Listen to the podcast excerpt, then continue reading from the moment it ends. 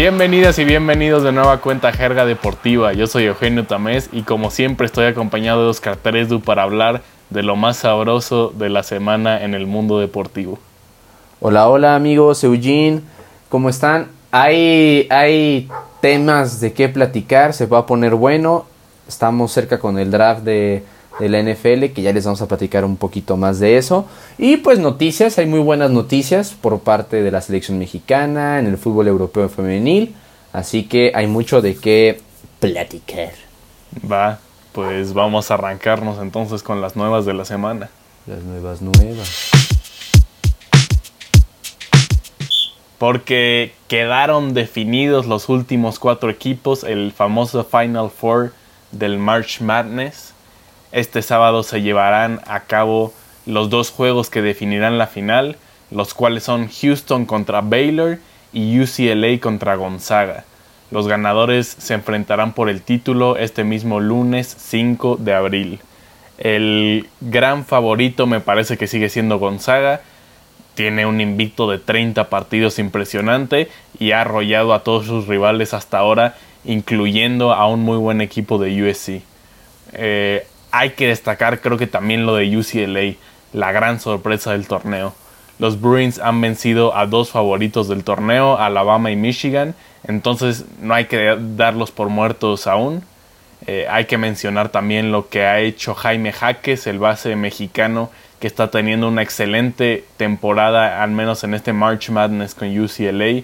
Este marzo promedia 14 puntos, 3 asistencias y 7 rebotes por partido. Números bastante buenos que eh, han hecho que UCLA sean la sorpresa del torneo. Del otro encuentro, eh, un encuentro tejano entre Baylor y Houston. Me parece que los Bears parten como favoritos, pero al ambos eh, ser equipos con muy buenas defensivas, la clave va a estar en quién logra romper la defensiva del otro. Suena muy obvio, pero en este partido más que en otros, el anotar puntos va a ser valiosísimo. Sí, una una sorpresa bastante inesperada. Vaya, pues tener a USLA en el, en el, en el Final Four siendo el número 11, pues no era algo que, que le apostábamos. Justamente tú lo tenías en tu, en tu Power Ranking, si no mal recuerdo, pues ni siquiera figuraba USLA. Era Gonzaga que pues está cumpliendo con las expectativas por ser el mejor de la nación. Tienes a Baylor que han sido uno de los mejores. A Houston que fue pues, el, segundo mejor en su conferencia. Pero lo de UCLA es bastante eh, sorpresivo. Esperábamos claramente ver a Michigan en estas instancias.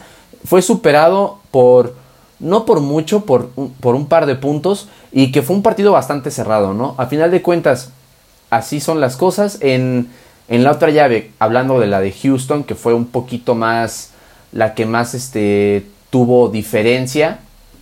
Eh, bueno, aparte de la de, la de la llave de, Gonzaga.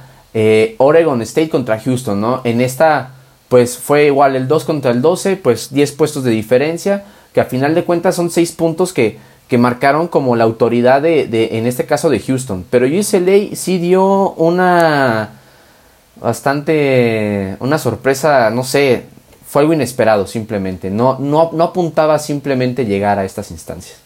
Sí, estoy totalmente de acuerdo, es la gran sorpresa y, hay que reconocérselo. Pero vámonos con la siguiente noticia 3 d Y es que la selección mexicana pues ya consiguió su pase a los Olímpicos por el simple hecho de obtener eh, el pase a la final del, torneo preolímpico. Ya estamos en, bueno, la selección ya está en, Tokio 2021, pero ya ayer se jugó justamente, bueno, hoy miércoles que estamos grabando esto, martes por la noche se jugó en aquí en Guadalajara la final del preolímpico entre México y Honduras, un partido que era de trámite, simplemente se tenía que ganar sí o sí, pero las formas que gana México a, Honduras, hay que destacar que Honduras vino con una selección bastante eh, noble, bastante buena, que no, no lo volteaban a ver por el simple hecho de que México trae a figuras como Sebastián Córdoba, como Alexis Vega, Ontuna, Lanmoso, el que me digas. Y contra un Honduras que pues, tal vez no es muy reconocido, pero eliminó a Estados Unidos en semifinales. da su pase a los Olímpicos y en la final le anota primero a México con un golazo. Que hay que mencionar que Malagón, el arquero titular de, de la selección mexicana, eh, se lesionó. Jugó Sebastián Jurado e hizo un papelón.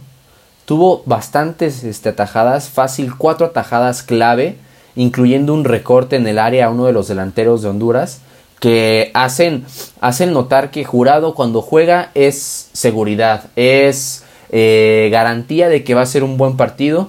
Y ese golazo que anota Edwin Rodríguez, solamente así pudo, haberle anotado a, Sebastián Jurado. Por parte de México, pues le anulan un gol a, Alan Cervantes, que ya empiezan como la, la, grilla de que tocó la copa al, al entrar al campo. Y pues el JJ Macías anota de penal, se van a penales este, para definir un campeón. Es figura Sebastián Jurado por parar eh, uno de los tantos y gana México 5 a 4. Siendo campeón del preolímpico, se va a Tokio. Sí, eh, era lo, lo que esperábamos de la selección mexicana, ¿no? Creo que hay que recordar, resaltar que al final del día este partido contra Honduras no era el importante, el importante era el anterior para conseguir el pase a, los Olímpicos. Creo que este trofeo pues sí se ve bonito y todo, pero tampoco pesa demasiado. Eh, muchos criticaron al Jimmy Lozano porque no fue con todos los titulares en esta final, pero yo le entiendo por esa razón que menciono. El partido importante era la semifinal para conseguir los boletos olímpicos. La final ya es solo pues sí, un, un, bonito recuerdo, una bonita victoria, pero tampoco es lo que más pesa. Pero hay otra noticia que nos que gustaría platicar, ¿no? Tres de una, una noticia, una historia eh, muy bonita. Una, una gran historia. Y es que Virginia Torresilla, jugadora española de la selección española y jugadora del Atlético de Madrid, regresa a los entrenamientos 10 meses después de ser operada de un tumor cerebral.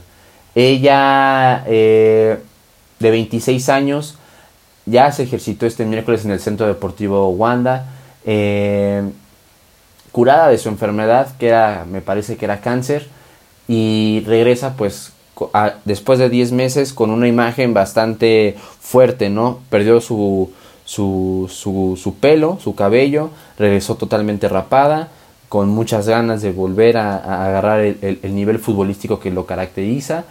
Y es una gran noticia. 21 de mayo del 2020, durante la pandemia, empezaba la pandemia, eh, fue su primera quimioterapia.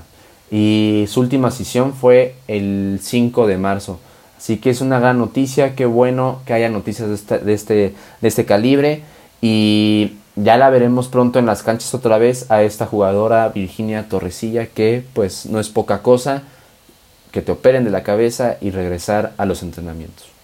Sí, queríamos destacar esta historia por porque es algo que, que, vale la pena contarse, ¿no? En el mundo del fútbol es una gran, gran noticia.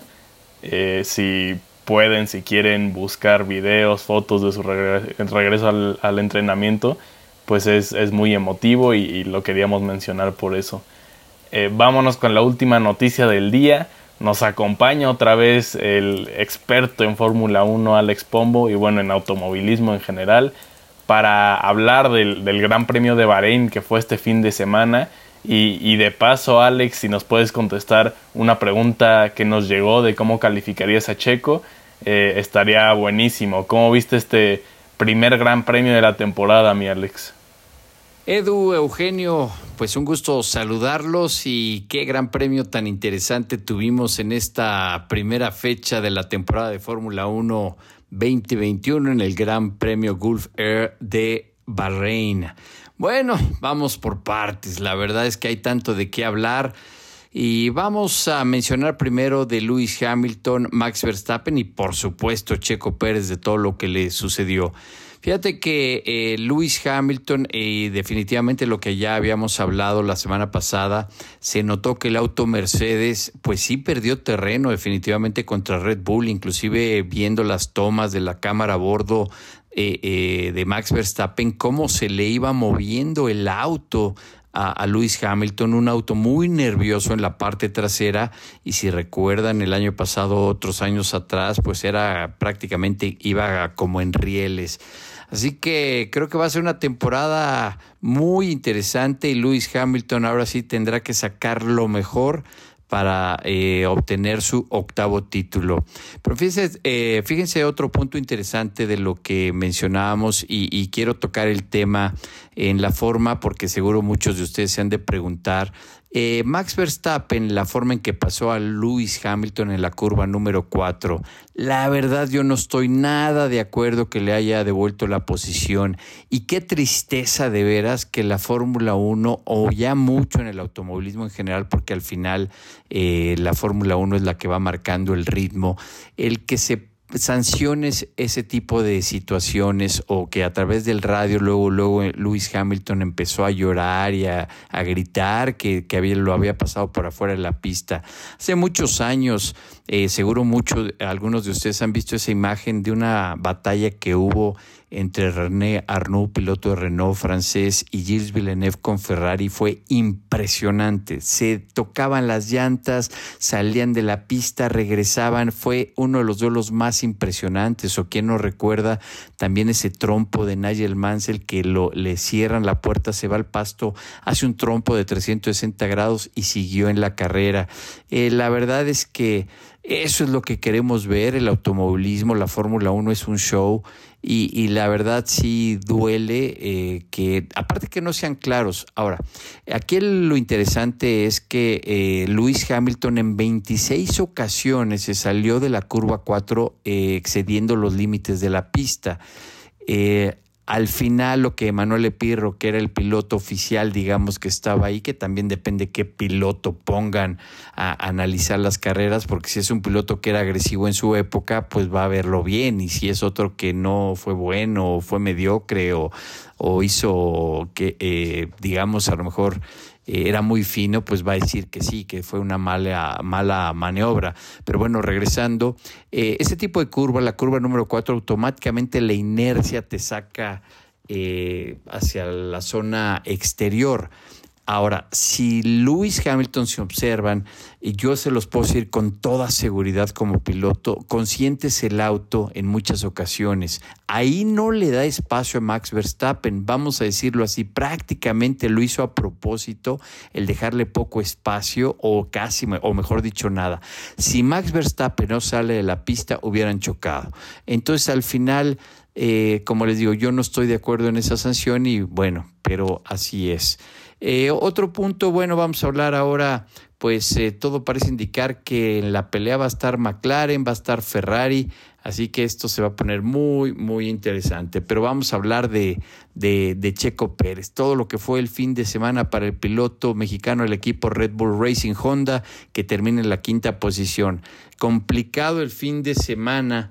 Eh, desde la calificación donde termina décimo primero, le estorban el trompo de Mazepin, pone la bandera amarilla, pone neumáticos medios y se le complica, pero bueno, él como lo dijo, está aprendiendo eh, a conocer el auto, está aprendiendo a conocer el equipo y la verdad es que eso sí también es muy, muy importante. Yo fui duro con él en algunas eh, notas que hice eh, porque sí tenía que eh, calificarse más adelante, pero bueno, así son las cosas. Y el domingo, no puede ser.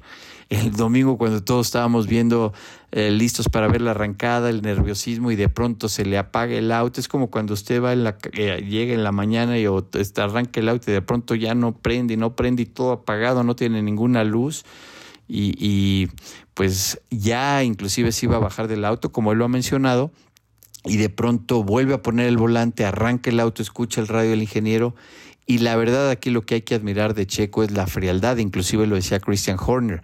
Él eh, pues mantuvo la calma, esa experiencia, ya esa madurez para no eh, perder la cabeza, concentrarse y sacó la carrera adelante, eh, viniendo de atrás para adelante con estrategia, cómo cambió a neumático duro, extendió la ronda del neumático y eso es lo que vale definitivamente de, de, de Checo y creo que demostró por qué lo contrató Red Bull. Pero fíjense que hemos hablado, y se los digo ya rápidamente, eh, eh, Checo eh, siempre se ha hablado que cuida mucho el neumático. ¿Y a qué se debe esto o por qué o cómo se eh, funciona? Bueno, cuando uno va en el auto de carreras, eh, claro que hay mucho ruido, pero igual los neumáticos a veces rechinan, la fricción que tienen contra el pavimento.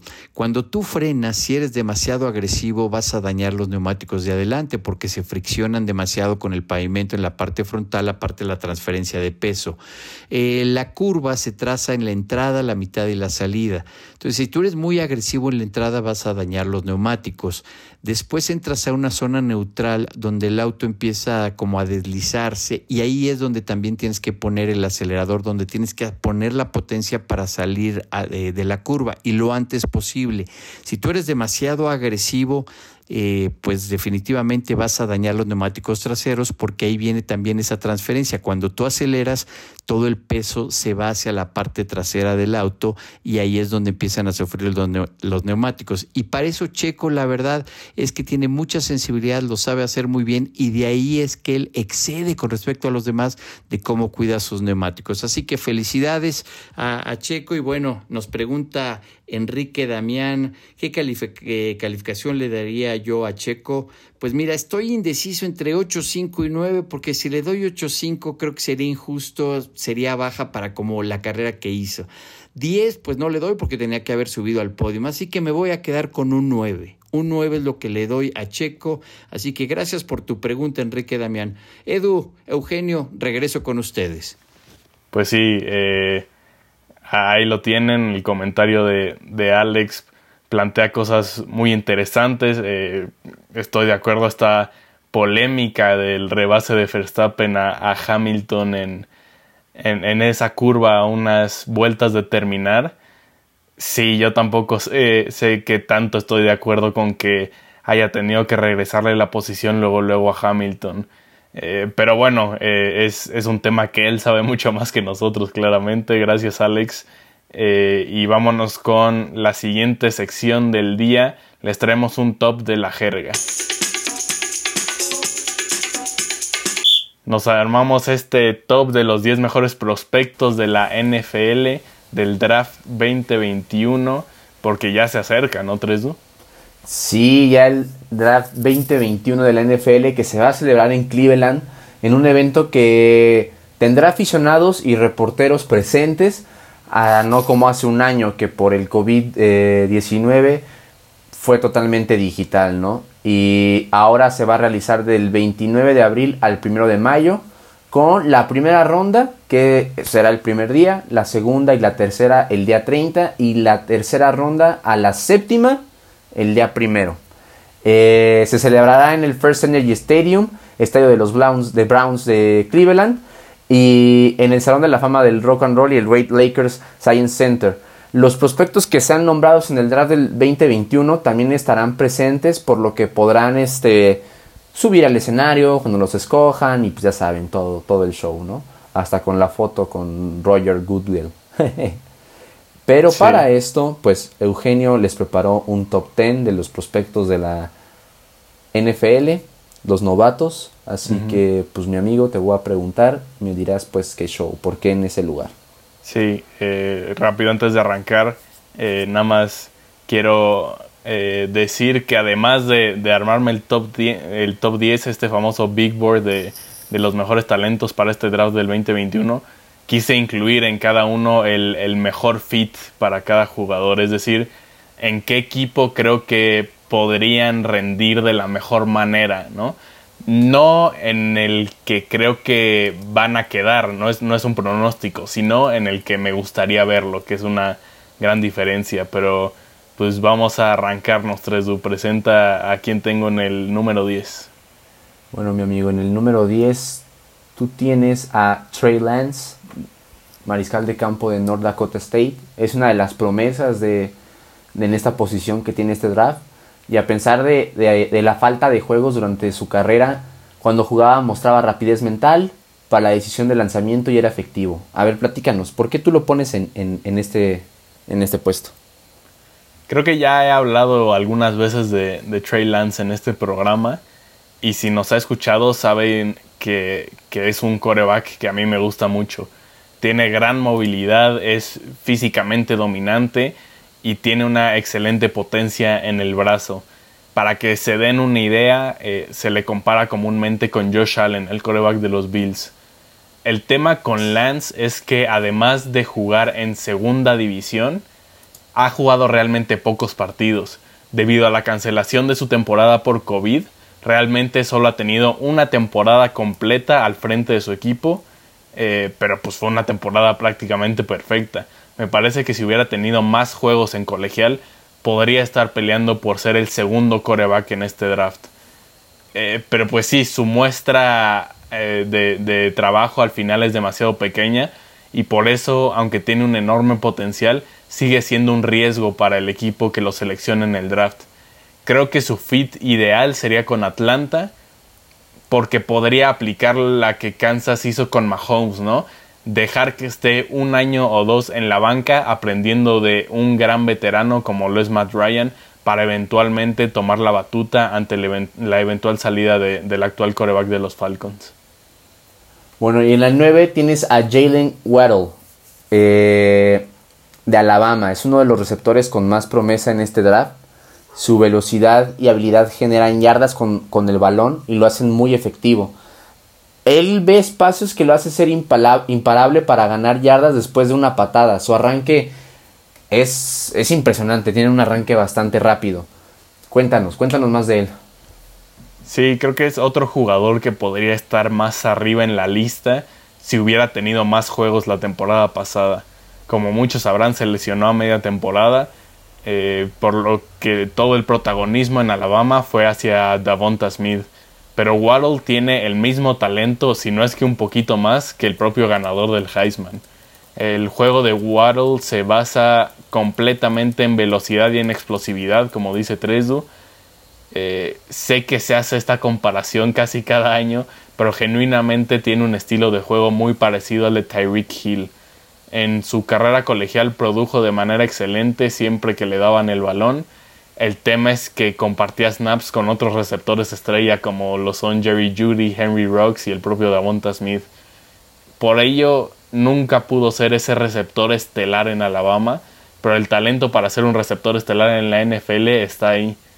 Eh, aquí el equipo que me gustaría que lo drafteara son los Eagles. Es un equipo que está en construcción y que tiene que darle todas las armas posibles a Jalen Hurts para tener éxito. Con Jalen Rager de un lado y Waddle del otro, se convertiría en una ofensiva muy explosiva, muy al estilo de Alabama y por eso sería un fit ideal. Sí, que se podría acomodar mucho con el estilo de juego que ya tenía Alabama, como lo estás mencionando. Que me parece interesante tu propuesta con, los, con las águilas, que bien le funcionarían. En el 8, y me sorprende un poco, pensé que lo tendrías un poco más arriba. Davonte Smith, eh, de Alabama igual. El receptor de Alabama que ha sido el primero en su posición, me parece que desde 1991, o es creo que el primero en tener el trofeo Heisman. Por lo que yo pensaría que iba a estar en tu top 5 al menos. Es nombrado como uno de los mejores prospectos en los últimos años para la NFL y su desempeño en la última campaña fue histórico y gracias a, eso pues podría ser ser el primero en ser seleccionado en, esta posición para, para, el draft. ¿Qué hay de él? ¿Por qué en el 8? Sí, la cosa con Davonta Smith es que hay, todavía hay, hay, varios peros ahí, sobre todo con su físico, ¿no? El, el Heisman del año pasado, sinceramente ya demostró que a pesar de ser muy flaco, sí tiene un talento muy poco común, ¿no? Es cierto que, no tiene el físico para romper tacleadas o, vencer con su fortaleza un corner, pero el tema es que los defensivos no pueden alcanzarlo, ¿no?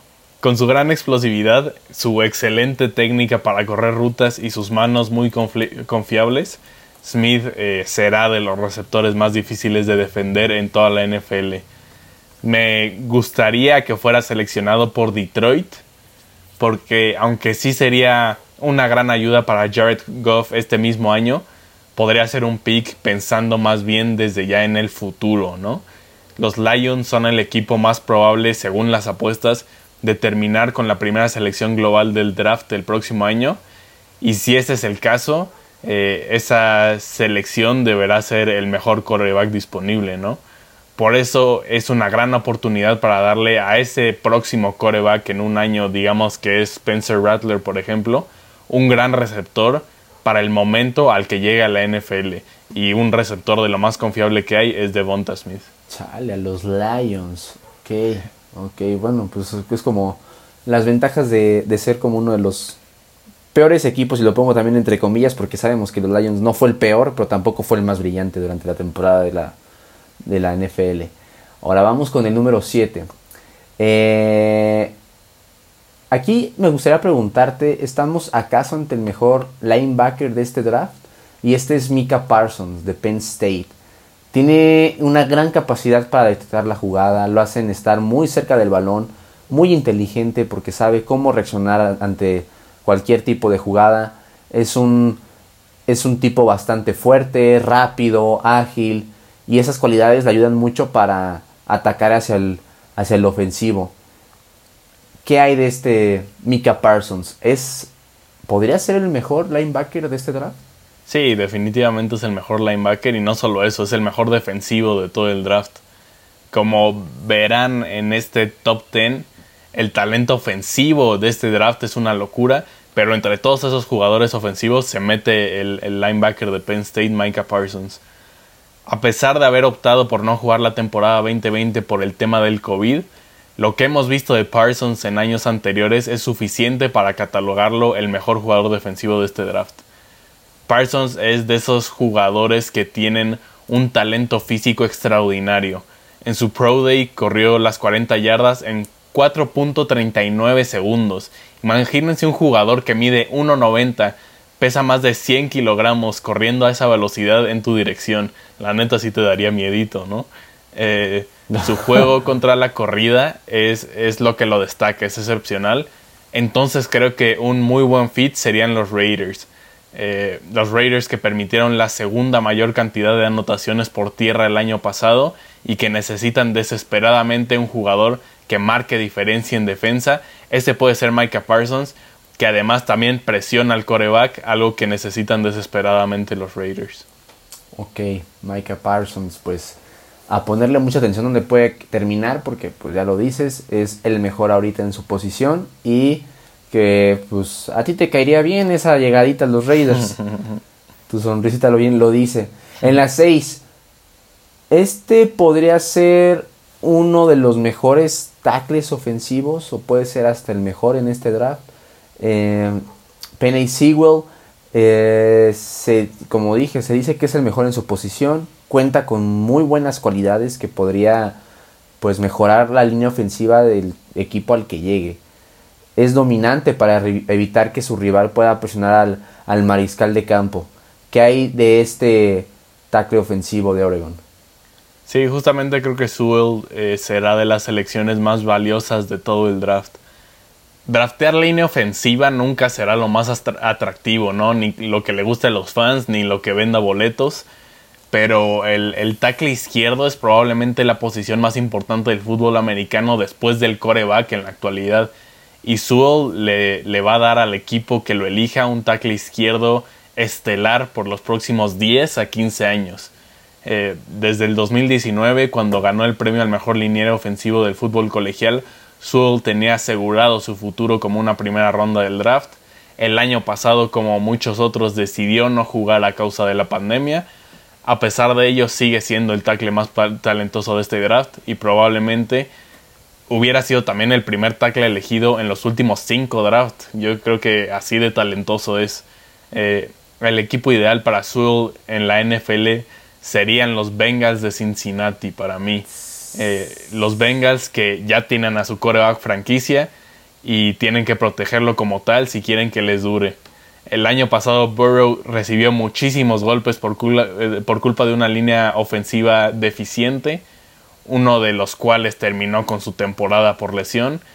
Entonces la prioridad número uno de los Bengals debe ser mejorar la línea ofensiva y no hay nadie mejor que el tackle de Oregon para eso.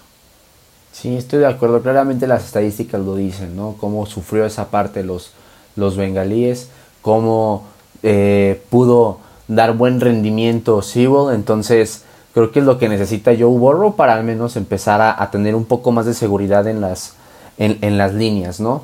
En el 5 y otra sorpresa que a mi parecer pensé que iba a estar un poquito más arriba, pero ella es uno de los, de los conocidos. Justin Fields, este mariscal de campo de Ohio State, otro quarterback que hay que seguir esta generación del 2021, egresado de, esta universidad de, Ohio, cuenta con un brazo poderoso, una gran capacidad para extender la jugada, es un buen corredor, también puede obtener yardas por acarreo y cuenta con el liderazgo para hacer la cara de cualquier eh, franquicia de la NFL. Si bien Ohio State pudo eliminar a Clemson, que era uno de los favoritos para llegar a la final nacional, fue por el talento de Justino Campos. Sí, creo que lo tengo en la posición 5, pero solo porque hay mucho talento en, en, este draft. No, no, no es para demeritar lo que hace Justin Fields. Porque justamente creo que cada año hay un jugador eh, que lleva años siendo un gran prospecto y que en el año de su draft los medios lo sobreanalizan y buscan defectos exagerados, ¿no? Eso está sucediendo con Justin Fields este año. Es verdad que hay una cantidad de talento generacional de mariscales de campo en este draft, pero he visto mock drafts y rankings que tienen a Fields siendo hasta el quinto coreback seleccionado y eso para mí es una locura. Fields tiene excelente movilidad, gran brazo, eh, muy buena precisión al lanzar. Tiene todos los componentes para convertirse en una estrella de la NFL si llega al lugar adecuado. Y para mí el lugar adecuado sería San Francisco. Los 49ers eh, seleccionaban originalmente en la posición 12 en la primera ronda de este draft, pero hace unos días se movieron hasta la tercera posición por un trade enorme que hicieron con Miami. Y pues no haces un trade de ese tamaño si no vas a seleccionar un coreback y la selección para mí tiene que ser Justin Fields. Puede ser titular desde el día 1, a diferencia de Trey Lance, por ejemplo, y tiene mil veces más potencial que Mac Jones, el quarterback de Alabama, al que algunos ya están ligando con los 49ers. Si San Francisco no selecciona Fields, para mí sería un gran, gran error. Sí, claramente creo que Justin Fields sí es una de las promesas de la NFL. Bien lo demostró ya en la postemporada, o más bien ya en las finales de la NCAA. Y que hay que ponerle atención porque no va a tardar mucho en que resurja, que salga eh, más a notarse este, este prospecto. En la posición 4, Zach Wilson de, la, de Brigham Young. Uno de los prospectos de mayor crecimiento es el draft, es sin duda Zach Wilson, especialmente como mariscal de campo, a tal grado que hoy se perfila como un jugador que puede cambiar la cara del equipo al que llegue. Gracias pues a sus tremendas cualidades, muy inteligente, muy rápido y gran brazo también con el que cuenta. ¿Qué hay de este muchacho Wilson? Sí, como mencionas, este último año creció muchísimo. Para mí Wilson es el jugador que más subió en las listas de los equipos de la NFL la temporada pasada. Tuvo una temporada en la que lanzó para más de 3.600 yardas, 33 touchdowns y solo 3 intercepciones los números por sí solo son bastante destacados, pero la forma en la que los consiguió es aún más importante. Wilson eh, puede hacer lanzamientos que únicamente Patrick Mahomes puede de, ese estilo, ¿no? Tiene un cañón en el brazo y puede improvisar también al estilo de Kyler Murray para que se den una idea. Al no estar en una de las conferencias top 5 de la nación, la competencia a la que se enfrentó no fue la más complicada eso sin duda es algo a tener en consideración porque será un gran salto de talento al que se, eh, tendrá que enfrentar en la NFL. Aún así, eh, el talento es evidente y el potencial es enorme. Es por ello que se empieza a ver bastante seguro que será la segunda selección global del draft. Por eso creo que tampoco vale la pena encontrarle un fit diferente al de los Jets, que va a ser su nuevo equipo. Es muy muy probable que ocupe en lugar de Sam Darnold la siguiente temporada. Y sí me gustaría destacar que aquí lo puse arribita de Justin Fields, pero creo que estas dos posiciones son intercambiables.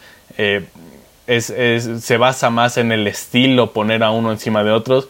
Los equipos lo van a decidir según su estilo, pero para mí los dos eh, son de una calidad bastante similar.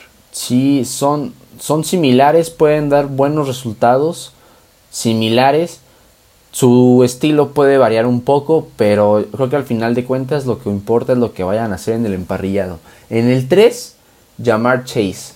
Este chico de LSU, a pesar de tener solo un año de producción colegial por haber optado por no jugar en el 2020, el talento de Chase resalta ser un playmaker nato. Lo que lo hace en ocasiones eh, imparable es su velocidad, su habilidad para crear separación, es inteligente en el campo, destacando cómo genera las yardas, ¿no? Y hay que pues mencionar que fue parte fundamental para el campeonato del 2019 con Joe Burrow, ¿no? Sí. Chase es, otro jugador que no participó la temporada pasada por la pandemia, al igual que Parsons y Sewell. Creo que no fue necesario que jugaran porque su talento es más que evidente. Jamar Chase tiene el cuerpo prototípico de un receptor número uno de la NFL, además de jugar con gran velocidad, como ya mencionas. Eh, como dices, en la temporada 2019, cuando se coronó con Joe Burrow y con LSU, Jamar Chase fue el líder de todo el fútbol colegial en yardas aéreas y en touchdowns recibidos. Es decir, con 19 años apenas, fue mejor que CeeDee Lamb, que Jerry Judy, que Henry Rocks y que Justin Jefferson, todos ellos seleccionados en la primera ronda del año pasado. Tanto el año pasado como este, en el draft me refiero, las generaciones de receptores han sido históricas por su cantidad de talento y Jamar Chase es el mejor de todos ellos en ambos años. Así de especiales para mí. Su fit uh. ideal sería en Miami. Creo que los delfines parece que confían en, en Tua Tagovailoa para ser su coreback titular del futuro y tienen que darle todas las armas posibles para que tenga éxito. A pesar de la contratación de Will Fuller, Creo que Chase se convertiría en el mejor amigo de Tua desde su primer día en Miami y podría ser la pieza faltante para que Miami empiece a pensar en pelear por un título de nueva cuenta. Ok, aquí puede haber un, una nueva dupla en, los Miami Dolphins que pues ya le urge algo, ¿no? Porque a pesar de que esté este Tua no, no ha rendido como uno esperaba, no solamente dependen de él, pero en la posición 2, Kyle Pitts de Florida. Siento que este jugador no lo han volteado a ver tanto por lo que puede generar en el, en el emparrillado y por quienes están también arriba, ¿no? Los que hemos platicado. Tuvo una gran temporada teniendo números muy sólidos. Uno pensaría que otros jugadores como Zach Wilson o Justin Fields estarían en una mejor posición y, son los que más se, se, se hablan. Este, a pesar de que no son las mismas posiciones, él tuvo unos buenos números, 43 recepciones, 12 touchdowns durante la temporada 2020. Entonces, ¿qué hay, qué hay de Kyle Pitts? Sí, el tema es que Pitts es un, talento generacional, no hay otra forma de describirlo. Eh, sé que la posición oficial de Kyle Pitts es ala cerrada, pero de igual manera podría ser muy dominante en la posición de receptor, entonces donde lo pongas en la ofensiva te va a rendir. Pitts es un, un freak en el buen sentido de la palabra, por su tamaño, su velocidad, su atleticismo, sus propias seguridad de manos. En donde lo alineen eh, va a ser una pesadilla para la defensiva rival, ¿no? Un, un matchup nightmare que le llaman en Estados Unidos.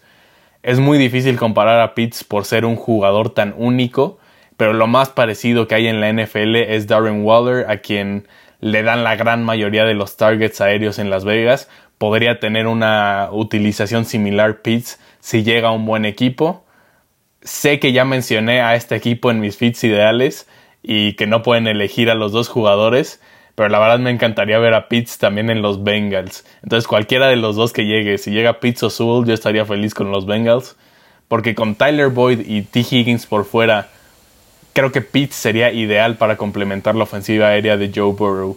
El ala cerrada puede llevar a otras dimensiones esta ofensiva, con un coreback que para mí puede ser de los mejores en el futuro también. Y creo que también si ya se arman de un equipo tan bueno como, o sea, como lo está planeando los bengalíes, ya con Pitts, con Borrow eh, y con otros que has mencionado, creo que ya estarían pensando al menos en llegar a las al, al Wildcat, ¿no? O sea, sería el mínimo el objetivo que tienen los bengalíes.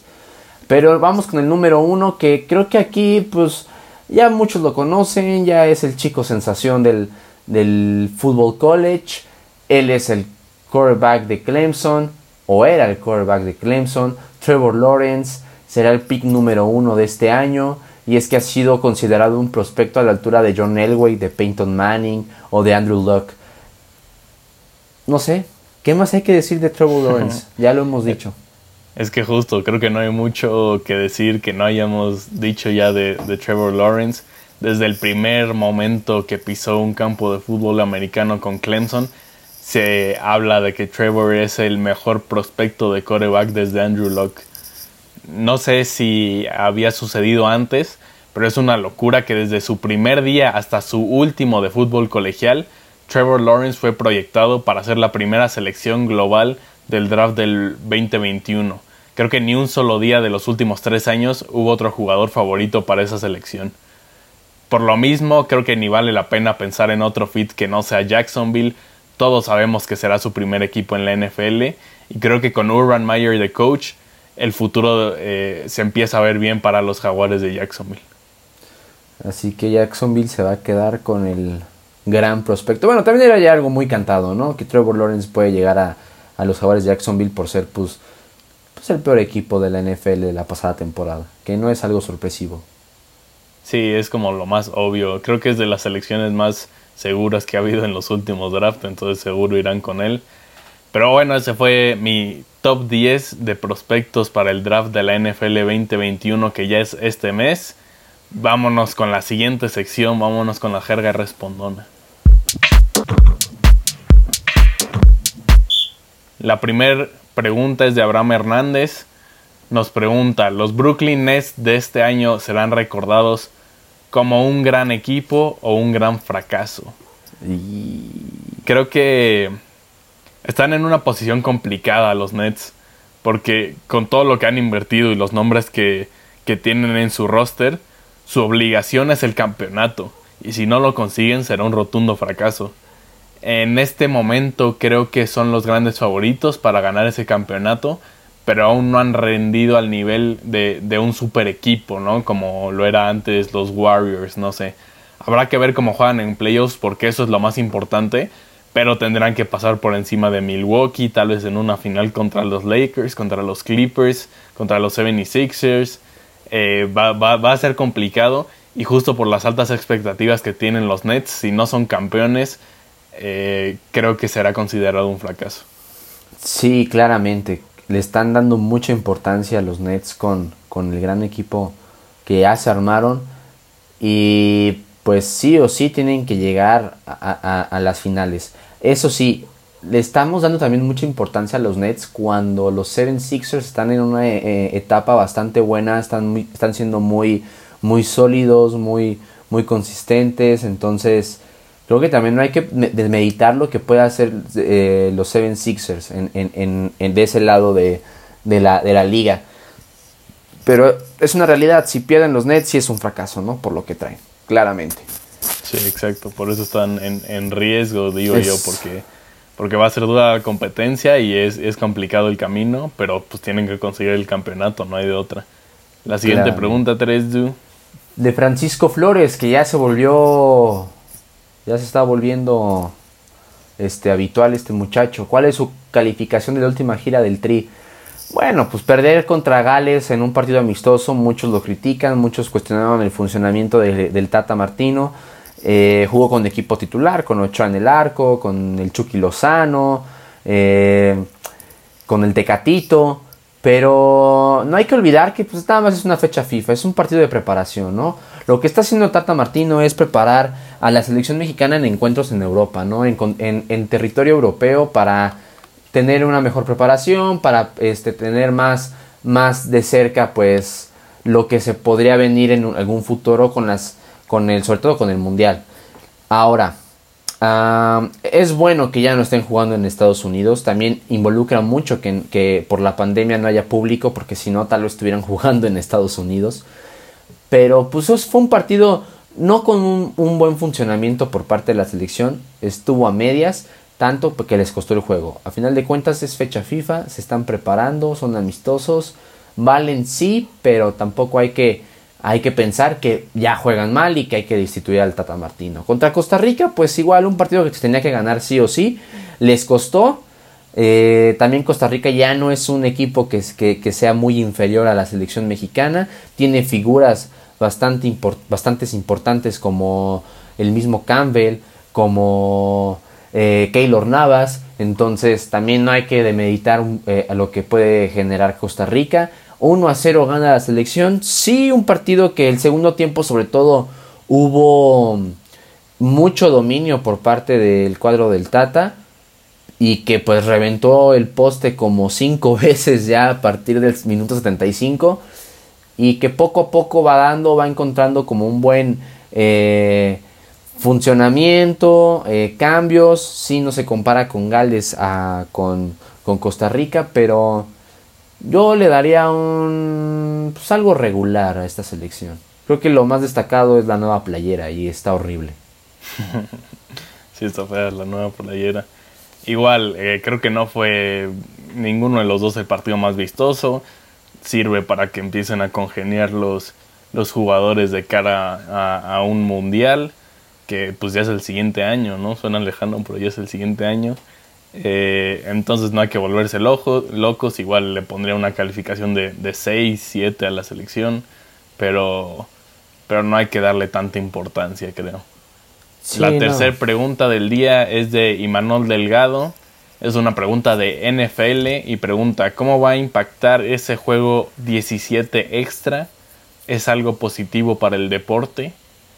Si no se enteraron, la NFL decidió agregar una semana más de juegos a su temporada y como ya hemos dicho varias veces en este programa, lo que mueve al mundo es, es el dinero, ¿no? Y no es diferente en el mundo del deporte. Es como ese meme de, Don Cangrejo, ¿no? Como si le preguntaran a la NFL qué te motivó a agregar una semana extra de la temporada y la respuesta es el dinero, ¿no? Dinero. Eh, pero pues volviendo a la pregunta, creo que sí va a ser un, un cambio positivo para todos, porque no solo la NFL ganará más dinero, esto es importante. Eh, a partir de esta situación, el salary cap de los equipos probablemente incrementará mucho en los próximos años, por lo, que los salarios de los jugadores también serán mayores. Entonces, ganan la liga, ganan los equipos, ganan los jugadores y al final ganamos nosotros como aficionados porque tendremos más NFL en los próximos años. Ok, sí, claramente, este sí es un tema bastante polémico, que por el dinero, cómo puede influir en el rendimiento de los jugadores, es un juego extra es más riesgo de lesiones previo a la postemporada. Eh, el cansancio también ya es, eh, ya es notorio para esas fechas, para los que sobre todo les falta pues jugar la, la postemporada de los wild cards, wild cards hasta si es que ese equipo llegara a, a, estar en el Super Bowl, pues sí es un desgaste físico bastante grande, ¿no? Eh, entonces, ay, pues sí va a afectar un poco, yo creo que en el rendimiento de algunos jugadores y tendrán que, pues, establecer alguna, no sé, tal vez en los minutos de juego, cambiar algo, eh, no, no, jugar todo, todo, todos los, los, partidos. ¿Sabes? Administrar los jugadores, como lo, lo, hacen tanto en el fútbol como en el base, como en la NFL claramente. Tendrán que, que encontrar una estrategia de esta forma. Totalmente, tendrá que haber una mayor administración por parte de los coaches, eso será clave, como dices. Eh, y bueno, la última pregunta de Alejandro Dávalos. ¿El Kun Agüero podría ser considerado el mejor jugador del City de la historia? Y pues, creo que claramente siendo pues objetivos con lo que el Kun Agüero ha realizado en el Manchester City, es el goleador del equipo, con 257 goles. Eh, estuvo casi 10 años o estuvo 10 años con, los Citizens y claramente es una referencia, claramente es una figura que seguir, que queda en la historia del, Manchester City y si quieren una respuesta más directa, pues yo diría que sí, el Kun Agüero es el mejor jugador del City en la historia, no solamente por los goles, por lo que pudo conseguir, por lo que ayudó al Manchester City a conseguir en todo este lapso de tiempo, ya es uno de los dominantes o es el más dominante en los últimos años de, la, de, la, Premier League que ha, que ha robado pues títulos a lo bestia, ¿no? Pues sí, El Kun Agüero es el... ¿Quieres, ¿Quieres comentar algo? Te veo, te veo ya emocionado. ¿Es el más importante? ¿Es el mejor? Sí lo es. Dilo, dilo, Eugenio, dilo. Creo que, que, que no es secreto que soy aficionado del City y, el Kun Agüero es mi jugador favorito de la, de la vida. Si soy 100% honesto, he estado un poco en depresión desde que anunció su salida habiendo dicho esto, para que vean que no tengo la opinión más objetiva en este tema y por eso dejé a Tres de hablar primero, yo creo que no hay duda de que el Kun es el mejor jugador de la historia del Manchester City. Algunos románticos dirán que puede ser Colin Bell o, Bert Troutman, Alan Oaks, y, y, hay que reconocerlos como históricos del club, ¿no? Sobre todo a Colin Bell, creo, pero la verdad es que el Kun es el máximo goleador en la historia del club el máximo goleador extranjero en la historia de la liga inglesa y le dio al City el momento más memorable de toda su historia como club. Entonces, sí, hay pocos argumentos para decir que el estandarte del equipo durante la época más exitosa en la historia del club no es el jugador, eh, no es el mejor jugador en la historia del City. Es más, creo que te puedo dar un top 5 muy fácil. Kun Agüero, Colin Bell, Vincent Company, Chino Silva y Yaya Touré, ya en ese orden. Son los que mayor impacto han estado porque, cuatro de ellos... nah, de Bayor no, bro. Cuatro de ellos han estado en la mejor época del City por mucho, entonces creo que, que más allá de romanticismos hay que considerar éxitos y, y el Kun Agüero es el que más le ha dado al Manchester City. Estoy de acuerdo, lo consiguió, gran referente y ¿qué a dónde va los Pumas? Estaría bien, ¿no? Pero pues bueno, eso fue nuestro programa de esta semana. Muchas gracias, Tresdu, como siempre. Gracias a Patricio en los controles y gracias a usted por eh, acompañarnos otra semana más. No olviden seguirnos en redes sociales. Estamos en Twitter y en Instagram como arroba la de por jerga para que nos manden todas sus preguntas del, del mundo deportivo y nos escuchamos la siguiente semana. Adiósito.